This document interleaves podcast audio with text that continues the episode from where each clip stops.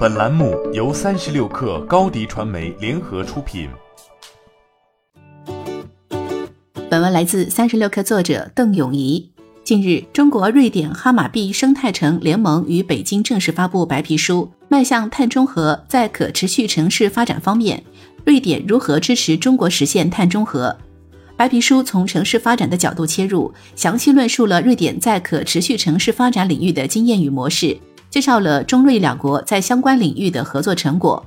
在白皮书发布同时，中瑞鼎峰集团与山东青岛轻铁置业发展有限公司举行了签约仪式，双方将以哈马币模式开发青岛意向项目。双方同意在将瑞典及北欧的可持续发展战略在青岛及中国其他地区落地，以及建设哈马币可持续示范区等方面进行全面合作。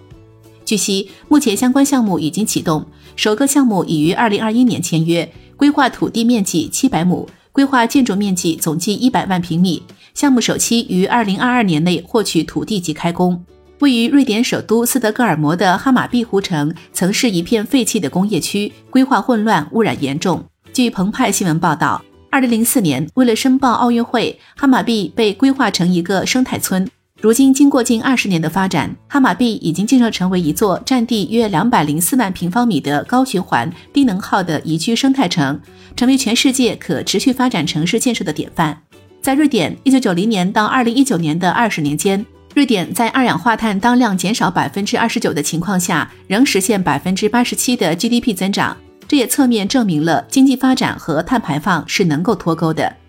在发布会上，出席者就中国快速城镇化进程中的碳中和目标都发表了看法。事实上，城镇化过程中产生的碳排放是惊人的，全球城市只占地球表面的百分之三，但产生了全球百分之七十五的碳排放，占全球能源消费总量的百分之八十。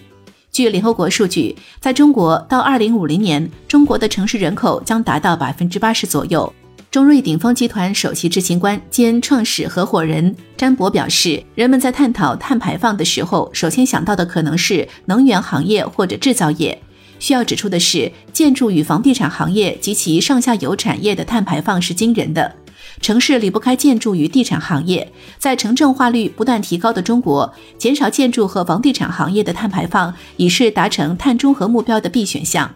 当前，瑞典已经与中国进行合作，已有哈马币模式的城市项目落地，比如烟台芝罘区政府与中瑞顶峰计划开发的城市再开发项目烟台中瑞城。这一项目与哈马币情况类似，都是老旧工业区改造，未来也会借助优质公交路线的规划，达到减少私家车使用需求的目的。